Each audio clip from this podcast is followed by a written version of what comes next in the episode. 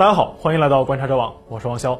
为了促进消费，十月八日，深圳市给大家发了一场红包雨，共计一千万人民币的现金，钱不多啊，但是值得注意的是，这次发钱呢是以央行数字货币的形式发给了五万名幸运儿，每人两百块钱。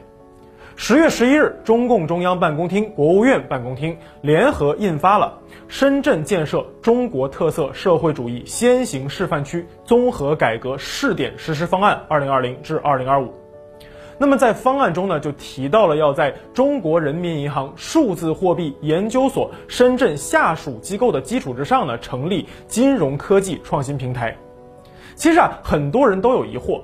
我们都已经使用线上支付了，那很多人已经很久都不用钞票了。哎，这个所谓的央行数字货币又到底有什么区别呢？它到底是什么呢？会如何改变我们的生活呢？好，本期消化一下，我们就来聊一聊央行数字货币有什么不一样。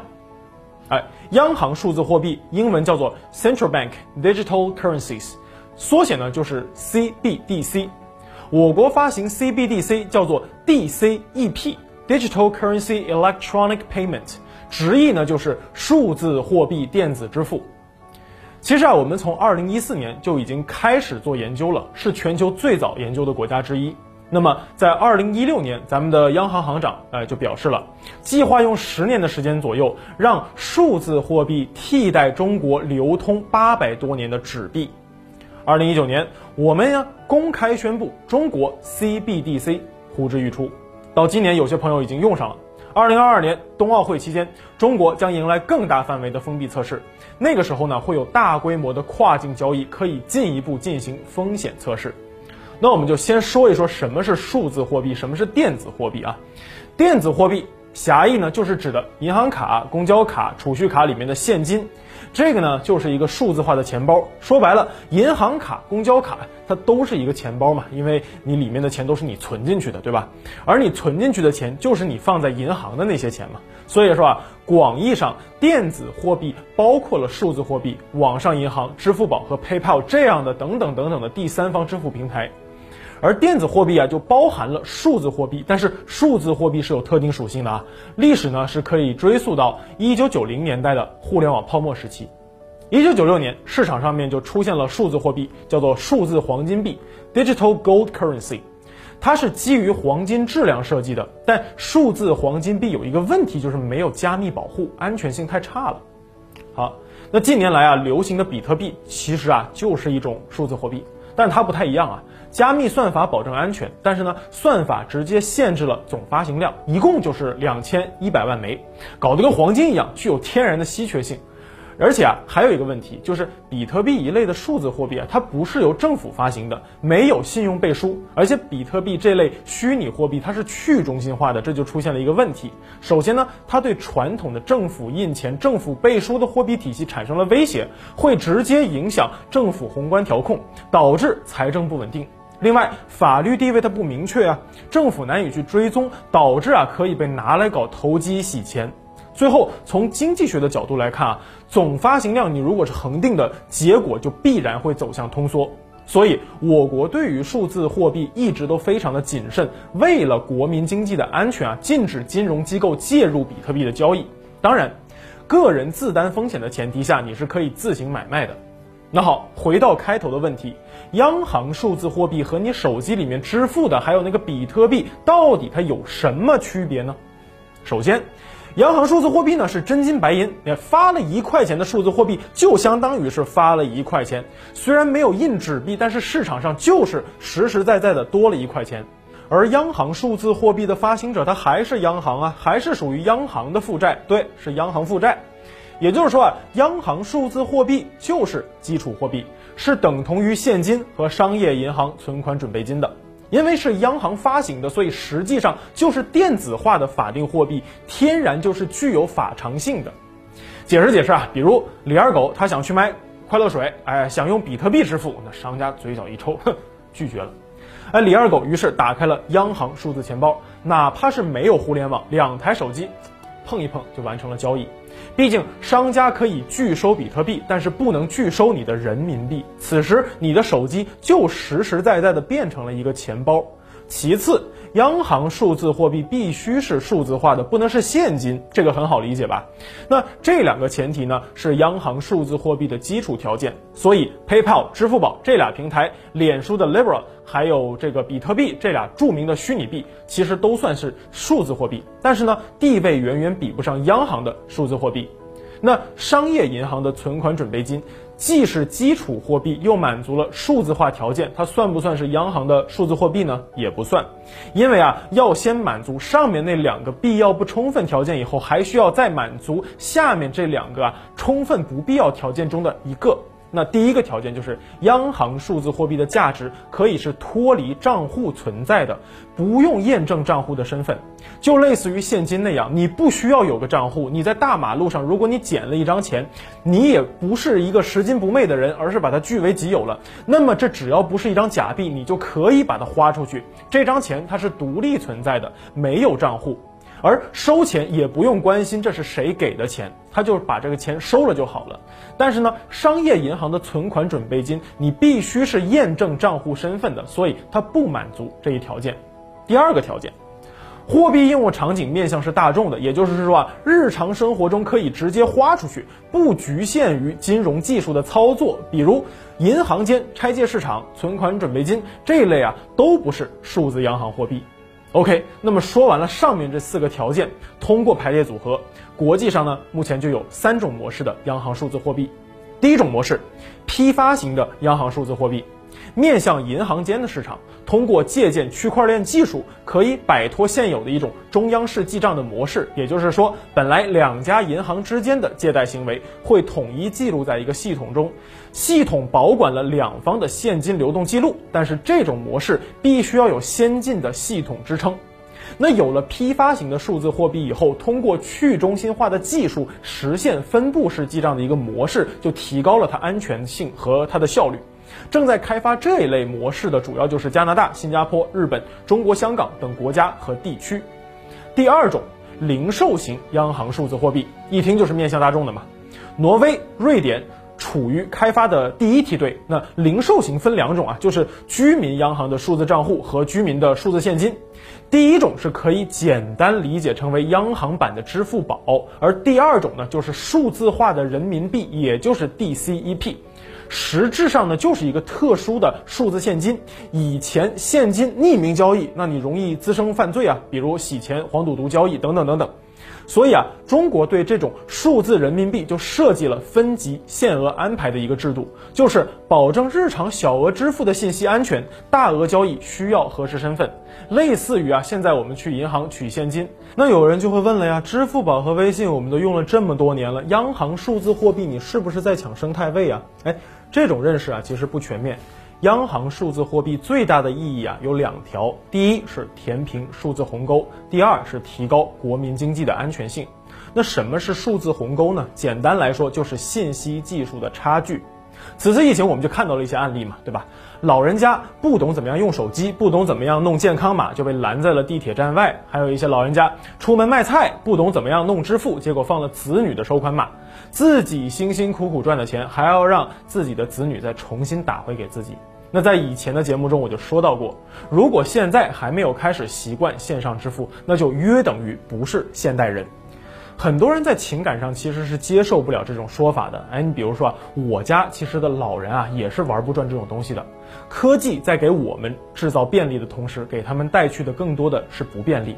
我也很无奈，甚至有的时候很难过。但是这就是现实，在信息和技术使用能力上落后于人，那么接收信息、处理信息、分析信息的能力也会落后于人。一步慢，步步慢，进而就会拉大贫富差距。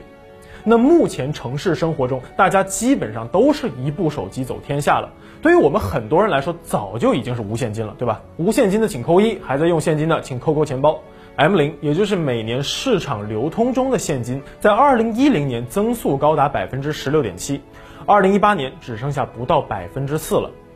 二零一六年金融业现金净投放量是五千多亿人民币，二零一八年只剩下两千五百多亿。我们这个时代就是朝着无现金发展的。其次，从技术上看，央行数字货币一定是会比支付宝等平台更加方便的。我们都知道，支付宝和微信支付，首先你要绑定你的银行卡。二维码等快捷支付方式虽然让我们可以不用天天带着 U 盾出门，但是呢，实际上就是一种变相的刷卡消费。然而，央行数字货币实现了现金交易电子化，两台手机碰一碰就能够支付，不用联网，不需要 POS 机，然后呢，扫码枪，这种双离线支付功能让支付的效率就更高了。而软件页面设计的呀，也比支付宝简单，上滑付款，下滑收款。啊过几年啊，去便利店很可能就不是说你扫我还是我扫你了，而是哎，咱俩碰一碰吧。以后啊，朋友聚餐再也没办法用没有网来逃单了啊！吃饭不逃单的朋友请扣一，逃单的请下次一定。那这种支付方式其实啊，更有利于基建落后的地区，能快速填平数字鸿沟嘛，让科技加速普惠金融。传统货币理论认为啊，货币主要是交易媒介，为了市场交易更加便捷而存在的，提高经济运行的效率。大家总说印钱印钱，其实当代印钱成本也不低了，间接影响了效率。比如说财新网二零一八年就报道过了。生产一张千元港币的新钞，至少需要二十八个工作日。美联储公开了印美元的成本，印一张五到五十美元面值的纸币成本呢是在十六美分左右，印一张一百美元面值的成本是二十美分不到。你这么看啊，其实印一张钱好像成本近乎于零，但是你耐不住量大呀。你像美国那种发钱方式，对吧？打个比方，如果美联储它发一千亿美金，面值都是日常使用最多的二十刀，那么印刷成本就得八个多亿美元。而且啊，纸钞它是有生命周期的，需要一个体系去支撑，完整周期经历了设计、制版、生产、清分、销毁、仓储、托管以及押运等等环节，环节越多，体系成本就越高。然后呢，为了防伪，现在纸币设计都越来越复杂。哎，大家可以去看一看《猫鼠游戏》那个电影啊。哎，假币其实是依旧非常猖獗的，某些地区甚至全力造假币。比如新华网二零零九年就有个报道。东南某个诈骗大岛的超级假币集团活跃于两岸啊，最终被警方捣毁，缴获伪钞一个亿。这个岛啊，不光印假人民币，还印假美元。如果央行数字货币能够推广，直接精简了纸钞流通的体系，还能防假币。还有啊，就是身份认证。前面提过，小额交易可以可控匿名，但是大额交易需要身份核实，所以大额交易很容易核实账户的信息。一方面防止被诈骗，另外一方面央行能够精确追踪每一元数字货币的去向，那反洗钱、反贪污就成了。最后我再来做一些个人的猜想，注意啊，是我个人的猜想。你比如说，央行数字货币的出现等于央行手上又多了一张牌。比方说啊，经济上行期，央行一般会采取紧缩的货币政策，比如提高利率啊，存款准备金，减少市场资金量，抑制物价过快上涨。那这种传统的货币政策具有实质性。什么意思呢？就是你出政策和出效果之间连贯性不高，你无法追踪你发出来的钱到底去哪儿了，所以对于产生损失它是难以预估的。那么使用央行数字货币就可以改善这个情况了，都是数字的，都有号码嘛，都可以追踪的。未来央行也可以通过刺激储户把存款转化成数字货币，达到调控的目的。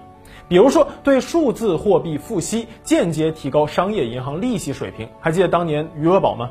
这样一来，货币政策的传导速度就更快了，增强了央行逆周期调控的能力。而且啊，由于数据追踪更加方便了，行政部门就更容易掌握真实的数据，提高精细化的管理水平，从而可以优化施政，甚至优化再分配。当然啊，这只是我对于央行数字货币一些未来的畅想。现在实施过程中呢，央行数字货币不计付利息，和商业银行呢不是一个竞争的关系。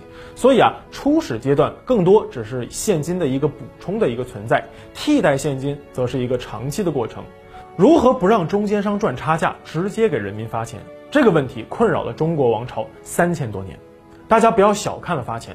精准发钱十分考验一个国家的治理能力，甚至一度迫于现实的无奈，出现过啊，想让人民吃饱，得先让贪官吃饱这类奇谈怪论。千千万万的灾民呢，谁去发给他们赈灾粮款？是你发，还是我发？还不是得靠那些大大小小的官员？喂饱了他们，他们才肯给我去卖命。过去呢，有贪官欠下上百亿，在贫困地区造奇观，贪官是吃饱了，群众脱贫却是遥遥无期。现在呢，如果有了央行数字货币，打通了个人和中央机构，中央第一次啊就可以从技术上保证了如何给咱们精准打钱，还能啊精准统计资金的流向，反哺政策制定。也有观点担心商业银行的生存，也就是说，数字货币会对银行存款产生挤出效应。就是说，大家手上都拿着数字货币，不把钱存银行了，这样商业银行的存款也就成了问题，从而影响到经济的活动。不过，中国银行研究院研究员梁思就认为啊，推出数字货币不会对商业银行的正常经营产生太多明显的影响。还有人担心兑换的问题，还记得我们前面说到的央行数字货币具有法偿性吗？